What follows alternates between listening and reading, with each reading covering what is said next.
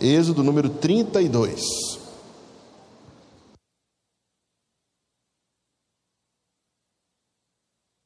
Tendo encontrado o texto, ponha-se em pé.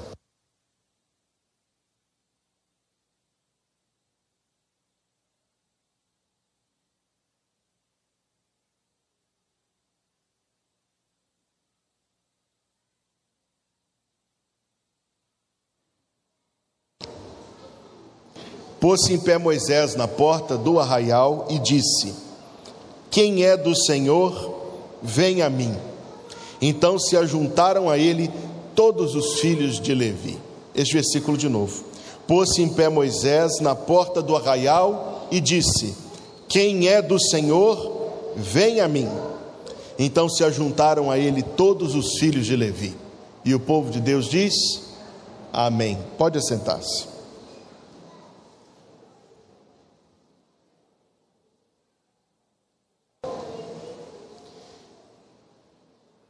Havia um pai cristão, homem já idoso, no fim dos seus dias, enfermo, e que ainda não tinha recebido de Deus a resposta de oração da conversão do seu filho mais novo. Todos os outros filhos eram crentes, casados com cônjuges também convertidos, que tinham tido filhos que já estavam sendo educados nos caminhos do Evangelho. Mas havia um filho na casa daquele cristão que ainda não tinha rendido seu coração e se submetido a Jesus Cristo, ainda não tinha se arrependido dos seus pecados, ainda não tinha abraçado a fé salvadora nos méritos do Redentor. E os dias da enfermidade daquele pai foram também os dias do quebrantamento do coração do seu filho, esse último filho, esse filho ainda resistente que por fim, por fim, após a experiência tão quebrantadora, rendeu-se a Jesus Cristo. Mais do que isto, sabemos que a ação da conversão é de Deus, foi alvo da graça transformadora, converteu-se, prostrou-se aos pés do Senhor. E isso trouxe grande conforto ao coração do idoso, do seu pai. O relato que eu li diz que nos últimos minutos daquele homem, ele chamou todos os seus ao redor do leito e punha a mão sobre a cabeça de um filho e de sua nora, ou de uma filha e um genro e dos netos, e, e punha a mão na cabeça de cada um e dizia: Este é do Senhor, este é do Senhor, este é do Senhor, este é do Senhor. E por fim veio esse último filho, que tantos anos levou para se converter, e foi um momento de grande alegria, não só para o idoso, mas para toda a família, quando ele pôs a mão sobre a cabeça do seu filho mais novo e disse: E este agora também é do Senhor. E ainda que este relato seja tão simples, ele nos emociona de alguma maneira, porque nós conseguimos, na dimensão pessoal, entender o que é a alegria no coração de qualquer um de nós quando alguém que nós amamos se rende a Jesus Cristo. Que alegria imensa esta é. Muitas vezes isso é o resultado de anos e anos de intercessão.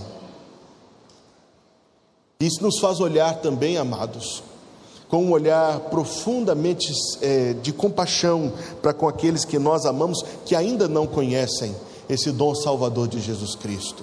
Mas esta expressão, tanto a expressão da ilustração que eu trouxe, quanto a expressão do texto, é, se você considerar comigo, ela é profunda, ela tem um significado assim muito, muito denso, se eu posso usar esta palavra, porque é dizer que alguém é do Senhor. Vê o que Moisés disse ao pé do Monte Sinai, quando desceu, depois de todo aquele episódio trágico do bezerro de ouro, ele disse: Quem é do Senhor? Vem a mim. Você consegue imaginar a voz de Moisés ecoando no meio daquele acampamento, né, três milhões de pessoas, e depois que aquela tragédia espiritual tinha acontecido, tão terrível, o bezerro de ouro com a sua festa idólatra repugnante. E Moisés diz: Quem é do Senhor, vem a mim. Obviamente era um comando que exigia uma resposta. Quando o povo ouviu a voz de Moisés, alguns saíram, o texto diz, se ajuntaram a ele todos os filhos de Levi. Consequentemente, implica por igual equivalência que alguns permaneceram onde estavam, isto é, ouvindo Moisés dizer: Quem é do Senhor, venha, ficaram onde estavam, dizendo: Eu não sou do Senhor. Esse texto, irmãos, me faz pensar primeiro que as nossas ações dizem se somos ou não do Senhor. Escute bem, este texto me faz pensar que as nossas ações é que dizem se nós somos ou não do Senhor. O Senhor Jesus Cristo falou que no último dia muitos se achegarão a Ele e dirão: Senhor, Senhor, em Teu nome fiz isso e aquilo e aquilo outro e não sei o que mais. Mas receberão dele a seguinte palavra: Em verdade vos digo que não vos conheço, apartai-vos de mim, vós que praticais a iniquidade. E se nós olharmos para o que Jesus Cristo disse que seria relatado, seria tremendo, porque ele fala de expulsão de demônios, ele fala da cura de enfermos, ele fala de ações que nós pensamos pertencer aos mais nobres, aos mais elevados na família da fé. E no entanto, no seu íntimo ouvem do Senhor o seguinte: Em verdade vos digo que não vos conheço, apartai-vos de mim, vós que praticais a iniquidade. Ainda que dissessem a respeito de si mesmos, eu sou do Senhor, na verdade não eram. Irmãos, quem é do Senhor? É do Senhor aquele que faz a vontade do Senhor. Vós sereis meus amigos se fizerdes o que eu vos mando. Como não me lembrar da palavra do profeta que diz que Deus não se alegra de dez mil ribeiros de azeite, Deus não se alegra de holocaustos, de ofertas queimadas, de sacrifícios pacíficos, mas Deus se alegra do coração do coração quebrantado e contrito. Ele te declarou homem o que é bom e o que é que o Senhor pede de ti, que pratiques o, que pratiques o juízo, ames a misericórdia e andes humildemente perante a face do teu Deus. Número um, as nossas ações dizem se somos ou não do Senhor. Número dois, para quem é do Senhor, irmãos, toma posição. Quem é do Senhor, toma posição. Quando a palavra de Moisés chegou, era para traçar uma linha divisória entre toda aquela nação. A carta aos Hebreus expande sobre isto, dizendo que, tendo o Senhor tirado o povo do Egito, depois tirou deles os incrédulos. Parte disto neste momento, parte disso nessa tragédia espiritual do bezerro de ouro. Moisés diz: Quem é do Senhor? Pondo uma divisão entre o povo, entre quem é do Senhor e quem não é do Senhor. Agora, a palavra, repito, exige que a pessoa tome posição. Alguns ficaram onde estavam, outros, o texto diz, ajuntaram-se a ele todos os filhos de Levi. Talvez no primeiro momento, parecendo ser até uma minoria talvez no primeiro momento exigindo muita coragem. Amados, reflexo reflexo perfeito do tempo que nós vivemos hoje. Tempo de tanta maldade quando nós olhamos para o mundo pela lente da palavra de Deus. Tempo de amor esfriado, e sabemos isto porque a iniquidade se multiplicou. Tempo em que as coisas mais assustadoras são abraçadas, defendidas e promovidas. Irmãos, quem terá coragem de tomar posição? Quem terá coragem de dizer não? Quem terá coragem de se posicionar separado, à parte, contrário? Coragem, coragem para ser minoria, coragem para ir contra, para ir na contramão. Quem terá coragem de dizer: Eu sou do Senhor? Repito aos amados irmãos: quem é do Senhor, toma uma posição. Eu estava lendo esta semana Spurgeon relatando o encontro que ele teve com uma mulher, e eu trouxe aqui o xerox da página para ler para os irmãos exatamente como o pregador relatou. Uma ansiosa indagadora a quem apresentei claramente a grande ordem do Evangelho, crê no Senhor Jesus, constantemente frustrava minhas tentativas de afastá-la do seu ego e levá-la a Cristo. Cada vez que o pregador apresentava a necessidade de se converter, de se arrepender, de confiar somente nos méritos do Filho de Deus, ela de alguma forma se esquivava, tentando defender-se ou propor aquilo que ele chamou de seu ego. Por fim, para encerrar a conversa, ela disse: Ore por mim, ore por mim. Volto a ler. Parece que ela ficou grandemente chocada quando eu respondi: Não vou orar por você. Já orei, mas se você se recusa a crer na palavra do Senhor, não vejo motivo para orar por você. Ai, duro, imagina ouvir isto. O Senhor ordena que você creia em seu filho e se você não crê, mas persiste em fazer de Deus um mentiroso, você vai perecer e merece perecer. Ai de novo. E isso a fez cair em si. Ela então rogou-me que apresentasse novamente o caminho da salvação e o recebeu calmamente como uma criança. Seu corpo tremia, sua face brilhava e ela bradou: posso crer, de fato creio, estou salva. E ela disse ao pregador: Agradeço porque se recusou a me consolar em minha descrença. E depois disse suavemente: Não quer orar por mim agora? Respondi: Agora sim. E juntos nos regozijamos por poder orar a oração da fé. Coragem de tomar posição, ainda que difícil Parece-nos que o mundo passou a nutrir dentro de seu coração uma admiração absolutamente tola pela neutralidade e por aquilo que nós chamamos, entre aspas, de moderação. Amados irmãos, esta é a diplomacia de Satanás. O reino de Deus é um reino de limites definidos. O reino de Deus é um reino de posições claras. O reino de Deus é um reino de verdades absolutas. Não é verdade, meus irmãos? Não é verdade? É verdade. Quem é do Senhor, amados irmãos? É do Senhor aquele que toma posição ao lado do Senhor. Nossas ações dizem quem é ou não do Senhor. Número dois, é necessária a coragem de tomar posição ao lado do Senhor.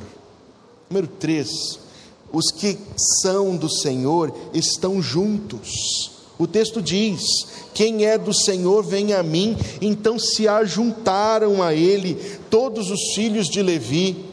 E é interessante isto, porque isto é um padrão que se repete em toda a palavra de Deus.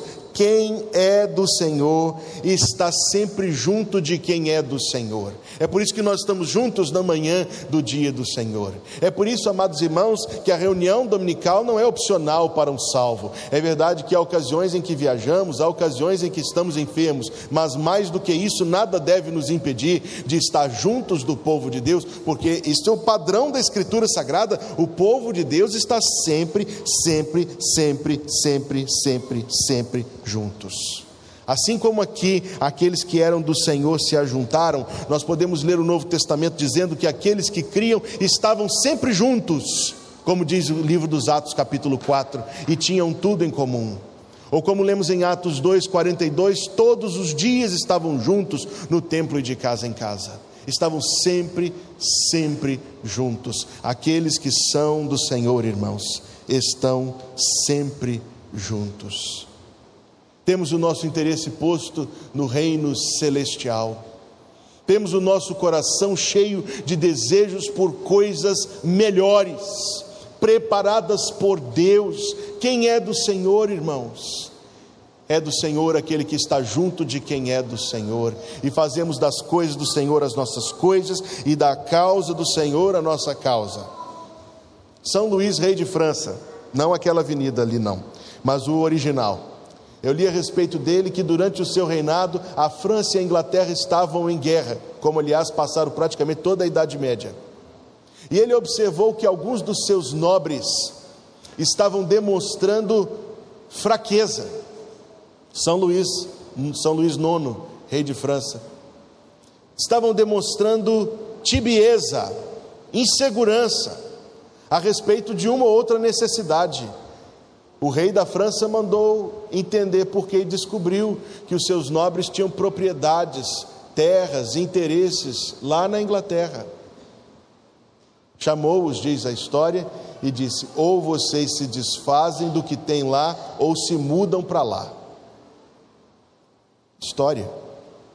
Um rei humano entendeu aquilo que o Rei Celestial Jesus Cristo pauta na Sua palavra. Irmãos, os nossos interesses serão celestiais ou o nosso coração será dividido, mas ninguém pode servir a dois senhores.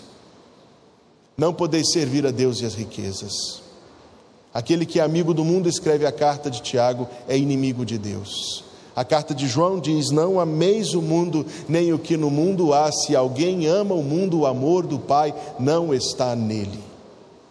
Devemos é olhar, irmãos, para as coisas que realmente ocupam nosso interesse, consomem nossas energias, os recursos que Deus nos tem dado, para onde estão indo, devemos olhar para o nosso uso de nosso tempo, devemos olhar, irmãos, para aquilo que tem sido a nossa prioridade, aquilo que tem sido a nossa prática de vida, devemos olhar até para aquilo que achamos normal, para aquilo que consideramos perfeitamente válido, perfeitamente aceitável, pois quem é do Senhor, irmãos, quem é do Senhor está do lado do Senhor se separa deste mundo para poder defender e para poder amar e para poder buscar a causa do Senhor.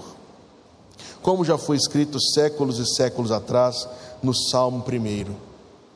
Bem-aventurado aquele que não anda segundo o conselho dos ímpios, não se detém no caminho dos pecadores, não se assenta na roda dos escarnecedores Antes o seu prazer está na lei do Senhor, e na sua lei medita de dia e de noite.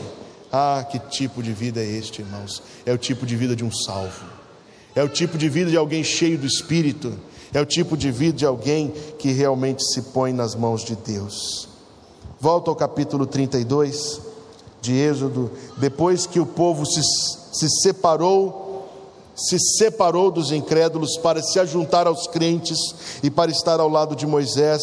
No versículo 29, Moisés diz: Consagrai hoje as vossas mãos ao Senhor, porquanto cada um será contra o seu filho e contra o seu irmão. Difícil este texto. E isto para que ele vos conceda hoje uma bênção.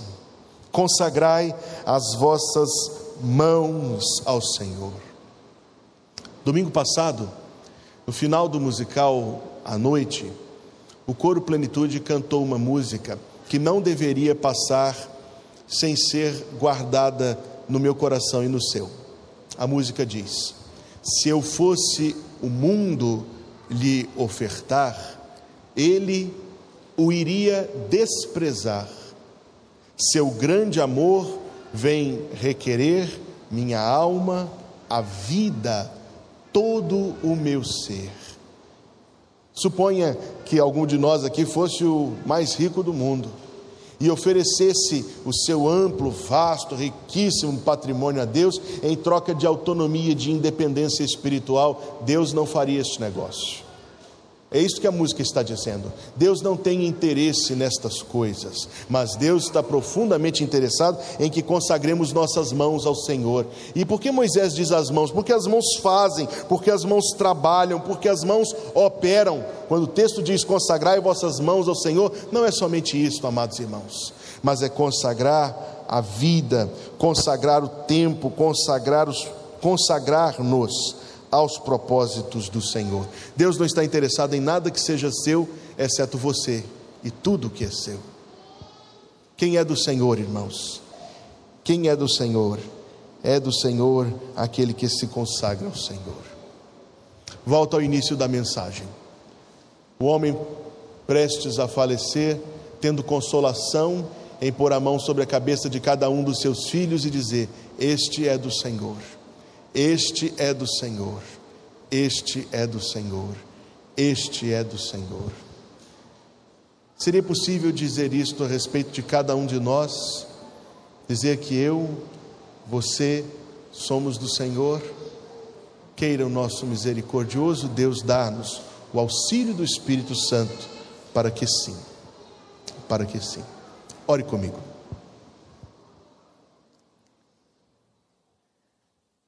Ainda hoje, Senhor, neste mundo em que vivemos, aliás, ainda mais por vivermos neste mundo tão cheio, Senhor Deus, de ofensas contra ti, em que muitos parecem viver completamente esquecidos do teu nome, da tua santidade e da tua glória, ainda mais, Senhor, é necessário vivermos dizendo e testemunhando pelas palavras e ações que somos do Senhor. Suplicamos então a Deus o auxílio do teu Espírito Santo, pois estamos diante de um alvo demasiado elevado, assim pensaríamos ser mas que o teu Espírito Santo nos auxilie em nome de Jesus. E formados, ó Deus, orientados, conduzidos pela tua palavra e por este Espírito, possamos, pela tua graça e misericórdia, viver como quem é do Senhor. E que tu sejas engrandecido por todo o nosso viver, ó Deus. E que assim tenhamos a tua aprovação e assim tenhamos a tua bênção. Que a graça de nosso Senhor Jesus Cristo o amor de Deus, o nosso Pai que está nos céus, e a comunhão do Espírito Santo, seja com todos nós, irmãos, hoje e todos os dias, até que o Senhor Jesus venha nos buscar, em nome de Jesus Cristo. Amém.